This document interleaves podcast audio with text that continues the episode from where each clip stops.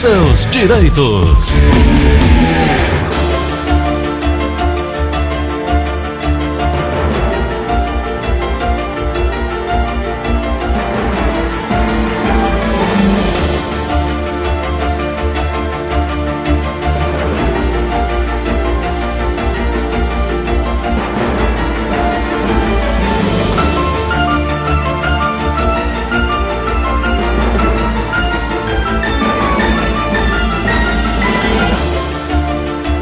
Vamos conversar agora com a doutora Ana Flávia Carneiro.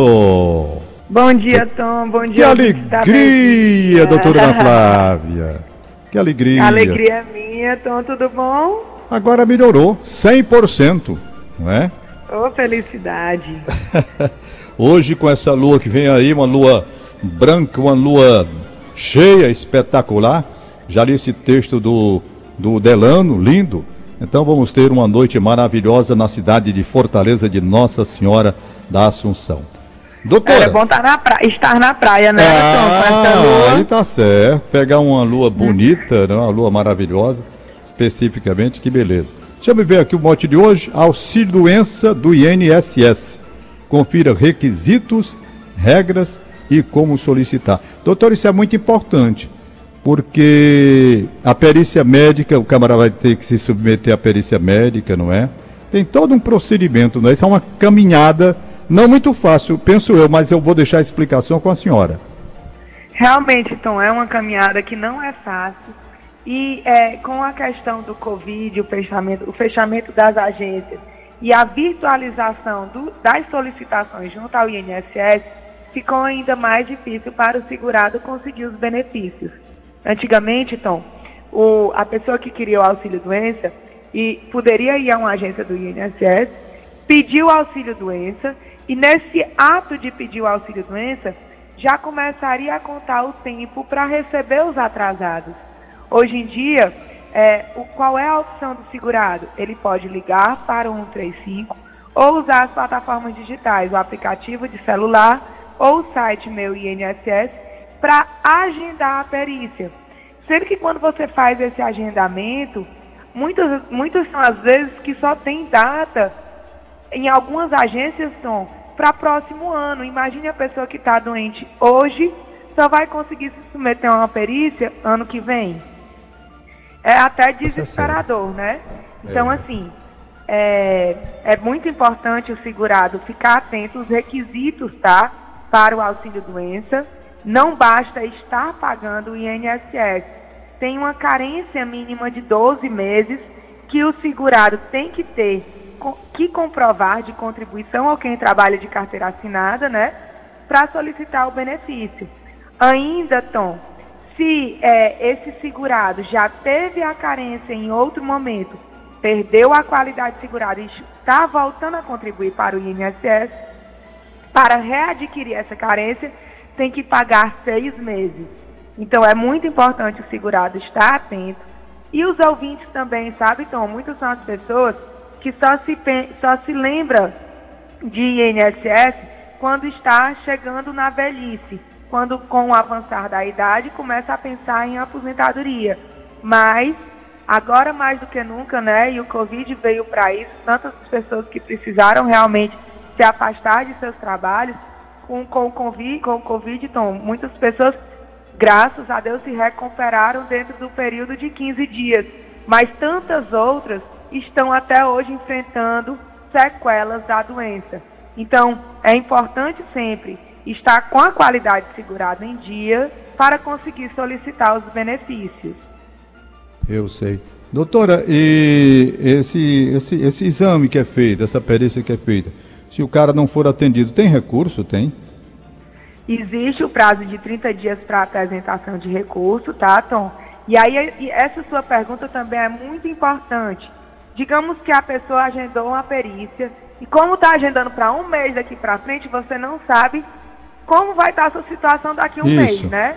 É. Então, digamos que você agendou a perícia e não vai conseguir comparecer. Então, a pessoa tem que se programar e fazer uma nova solicitação, remarcar, tá? quando ele não tiver condições de fazer, porque está internado, porque está acamado. Então, o segurado tem o direito a uma única vez solicitar a remarcação do exame pelo prazo de até três dias antes da data agendada. Então, se por algum momento é, você pensa, o segurado que marcou a perícia pensa que não vai conseguir, até três dias, tem que solicitar a remarcação, Tom. Por que é que isso é importante? Porque se ele não comparecer à perícia, se ele não pedir o cancelamento ou a remarcação, o sistema do INSS só vai disponibilizar nova data contados de 30 dias da data da, do, do, que ele não compareceu para a perícia. Então, é, além da penalização de não ter ido, de ter passado todo esse tempo para conseguir a perícia, ele só vai conseguir um novo agendamento para daqui a 30 dias. Então, é muito coisa... importante. Ah. Sim? Pode dizer. Então, é muito importante o segurado ficar atento à data da, do exame, tá, sabe, Tom? Porque como está sendo marcado para um futuro um pouco distante, é, pode ser que passe despercebida a data. E se ele não comparecer ao exame, a data fica bloqueada por 30 dias. Então não consegue realmente solicitar um novo benefício. Eu estava vendo aqui o seguinte: existe uma mudança no prazo para remarcação quando o trabalhador estiver em internação hospitalar ou restrição ao leito, acamado. Nesse caso, o trabalhador terá um prazo de sete dias antes. Aumenta ou até... de três para sete, né? É. Certo? Quer dizer, bom, agora vamos saber o seguinte, para a primeira, primeira perícia, o cara está em casa. Ele não tem como sair de casa. O INSS manda fazer a perícia na casa dele, é? Sim, tanto faz a perícia domiciliar, como também faz a perícia no hospital, Tom. Para casos de pessoas que estão internadas sem previsão de alta, também existe a possibilidade de agendamento da perícia para o hospital, tanto no hospital quanto em casa, tá certo? Com relação a e acompanhante. É bom também, Tom, ficar ah, diga os ouvintes sempre atentos que fez a perícia, foi concedido o benefício, digamos que a pessoa fez a perícia hoje, hoje à noite sai o resultado e o INSS deu o benefício da, do segurado até dia 22 de fevereiro do próximo ano. Ele tem que contar, porque a partir de 15 dias antes do dia 22, ele, caso se considere ainda incapaz, tem que solicitar a prorrogação porque se ele não solicitar a prorrogação, volta para a estaca zero de precisar todo o procedimento para pedir um novo auxílio-doença. E aí perde esse período entre a cessação de um e a concessão de um novo. Eu sei. Doutora, me diga uma coisa. Estou é, vendo aqui uma informação interessante. O trabalhador poderá solicitar a presença de um acompanhante, que pode ser o próprio médico dele. Dá para fazer isso? Quer dizer, o médico dele ir para uma perícia que vai ser feita por o médico do, do INSS? Não cria aí um, uma situação constrangedora, não? Isso, Tom. É, é, ele, o segurado tem que preencher um formulário solicitando um acompanhante e essa solicitação vai ser avaliada no momento da perícia e vai caber ao médico perito negar ou aceitar. Então, realmente pode gerar uma, uma situação constrangedora tanto para o perito, né, se tiver lá, em tese, outra pessoa fiscalizando, entre aspas, o trabalho dele, como para o médico acompanhante, que vai se dirigir à perícia e corre o risco do médico perito do INSS não autorizar a permanência dele na sala durante a realização do exame. Mas sim, é possível preencher um formulário e solicitar a presença de um acompanhante. O que seria muito interessante, sabe, Tom? Porque é, é, faria com que o perito do INSS fizesse o trabalho dele com mais zelo. Sei. Doutora, é, tem aqui uma pergunta de doutora. Trabalhei muitos anos como pedreiro. Tenho direito a. Falhou, peraí, deixa eu abrir aqui de novo. Pronto, abriu. Trabalhei muitos anos como pedreiro. Tenho direito à contagem de tempo especial? Sim, então, a atividade de pedreiro e servente, desde que prestadas anteriores a 28 de abril de 95, e que seja comprovada que ela foi exercida em obra da construção civil, ela é enquadrada simples, pela simples é, categoria profissional. Então, assim, tem na carteira de trabalho assinada como pedreiro e ele tem como comprovar que ele exercia a profissão dele na construção civil, até 95 é, é possível a conversão do tempo especial em comum pelo simples enquadramento profissional. A partir de 95 que fica mais difícil para o pedreiro porque ele precisa apresentar o PPP. Mas antes de 95 não. Pelo enquadramento profissional ele consegue a, con a conversão do tempo. Muito bem. Deixa eu ver aqui, parece tem mais uma cidade aí, ou, ou uma pergunta aí pelo telefone ou pelo WhatsApp. Em Augusto. Vamos ver aí. Bom. Tem no WhatsApp, tá verdinha, deixa eu ver aqui. Tem no telefone? Então vamos para o telefone, primeiramente, que no WhatsApp aqui eu não estou conseguindo abrir, não. Bom, ah, não, chegou agora. Quem está no telefone? Prioridade, vamos lá. Alô, bom dia. Bom dia.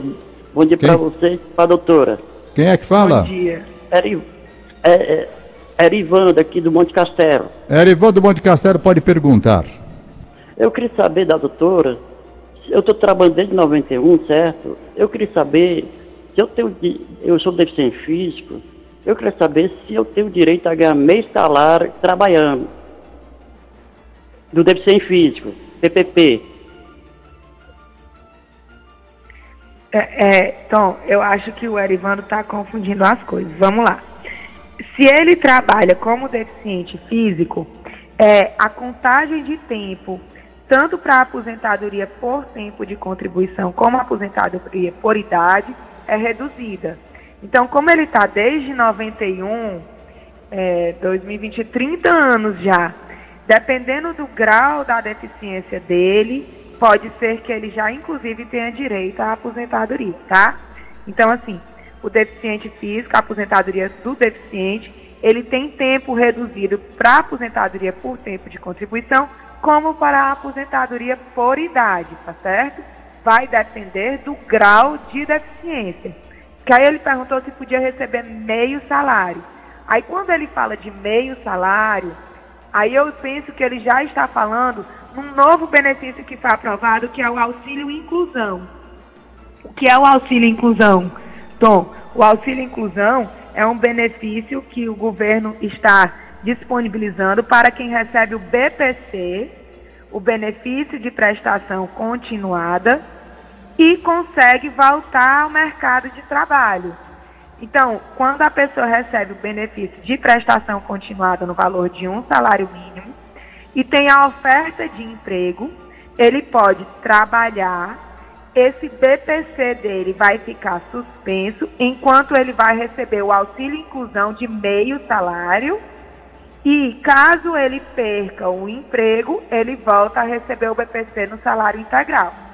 Então, assim, eu não sei se o ouvinte estava falando da aposentadoria para o deficiente ou do auxílio inclusão para quem recebe o BPC, porque são duas coisas completamente diferentes. Certo, certo. Aqui no Zap da Verdinha tem. Quero saber se um cardiologista comprovar que tenho arritmia cardíaca e coração crescido. Se posso pedir auxílio doença ou aposentadoria. Meu nome é João Bosco, do bairro Luciano Cavalcante. Doutora Ana Flávia. Tom, aí com relação à arritmia, coração crescido, né? A grande maioria das doenças, elas podem gerar em algum momento um estado incapacitante.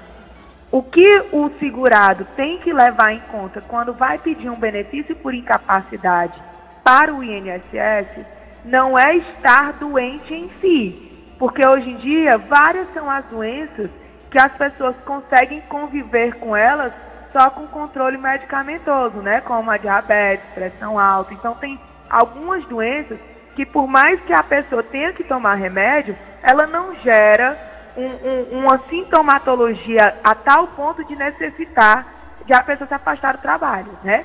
Então, assim, quando a pessoa me pergunta, é, a doença tal gera incapacidade, a doença, a doença tal gera auxílio-doença, não é a doença que gera auxílio-doença, é o grau de gravidade, de gravidade da doença que gera a incapacidade E com a incapacidade, a pessoa pode se afastar recebendo auxílio doença ou aposentadoria por invalidez.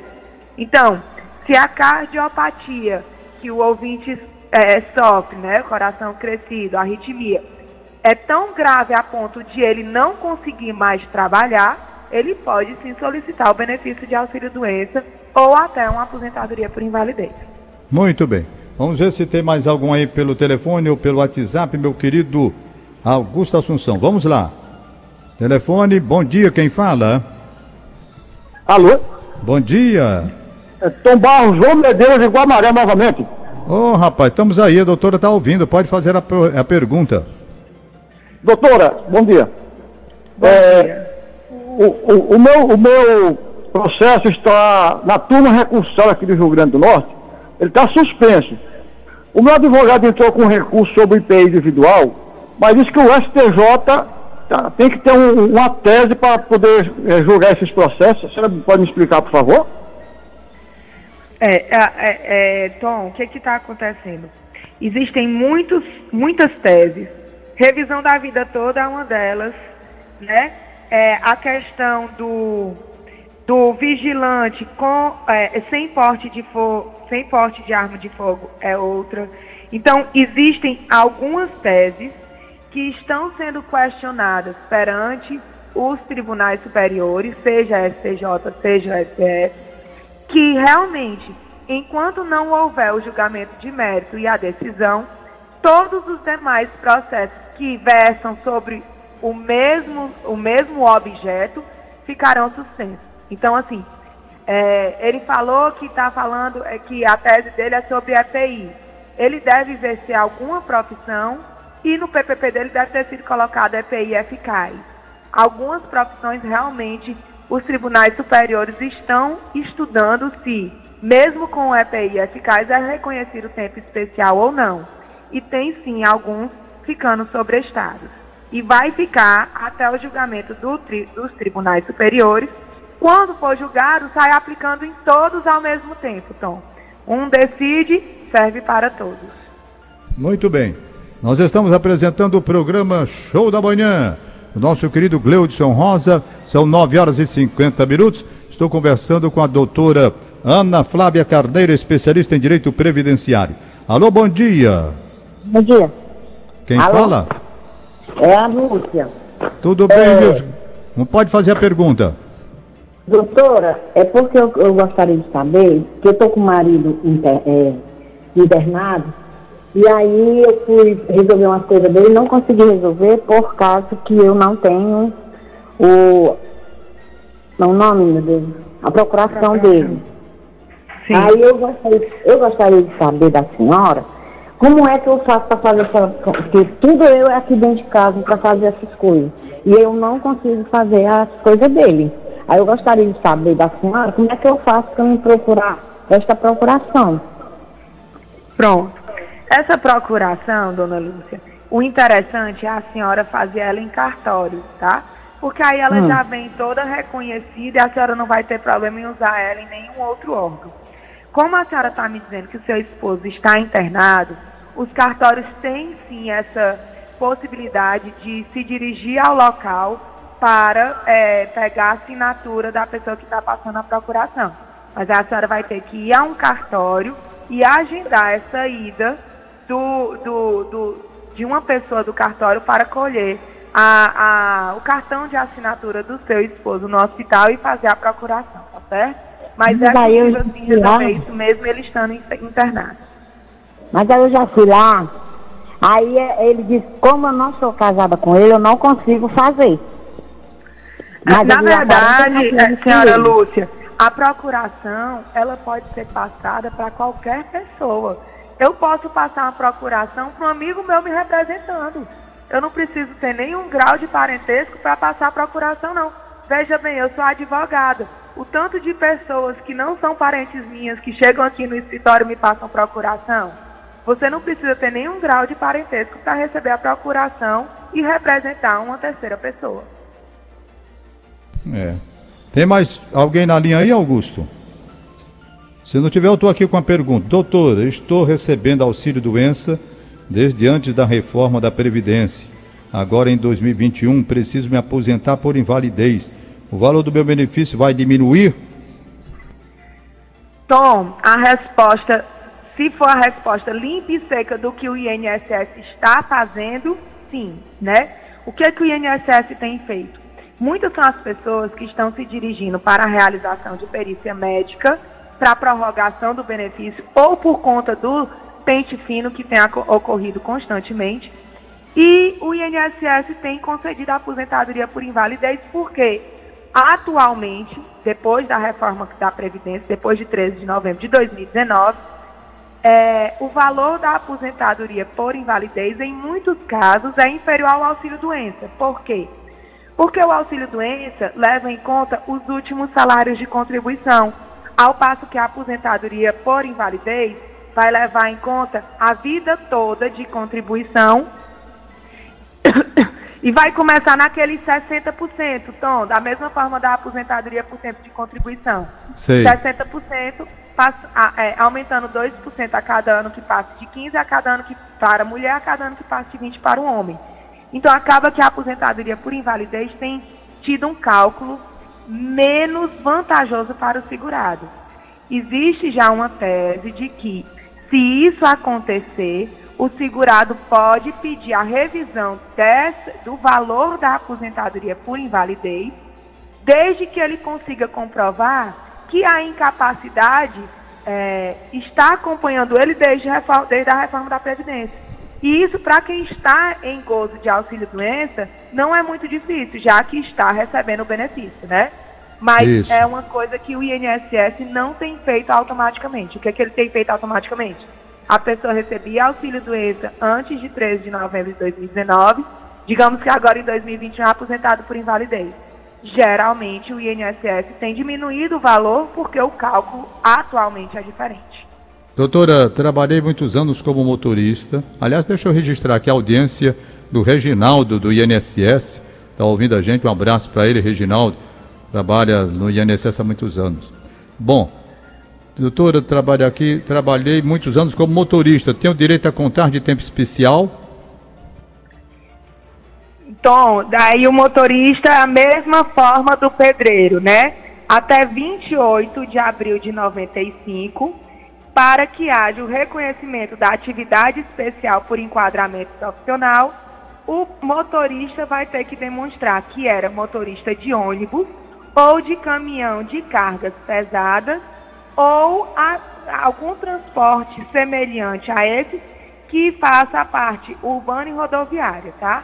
Então, até 28 de abril de 95, motorista de ônibus, motorista de caminhão de cargas pesadas e assemelhados tem sim, pelo mero enquadramento profissional, o direito à conversão e à aposentadoria especial.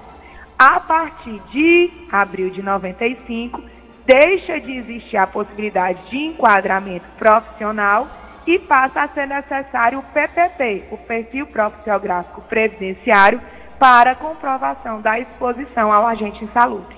Eu acho que ainda dá tempo para mais uma, né? Já são 9h56.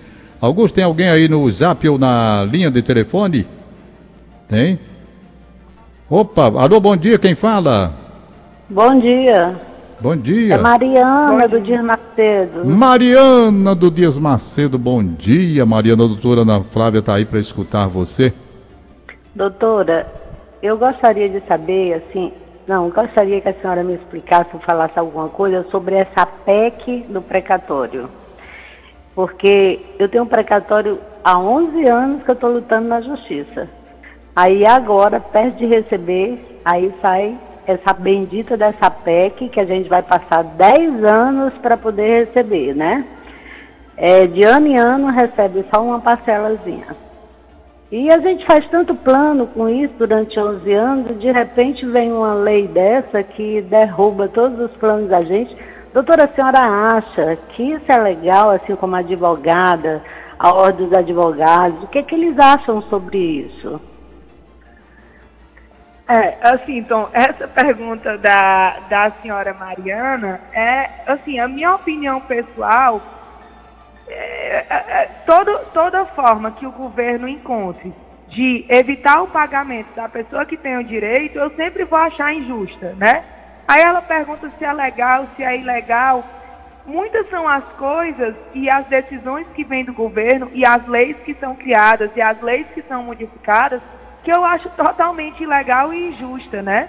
Mas, infelizmente, a gente muitas das vezes fica de mãos atadas porque temos representantes nas duas casas, né? Temos no, é, no Congresso Nacional, nas duas casas legislativas, temos representantes que nós elegemos e que estão lá é, para tentar fazer o melhor para o, os cidadãos, né, os eleitores, e nem, nem sempre sai dessa forma.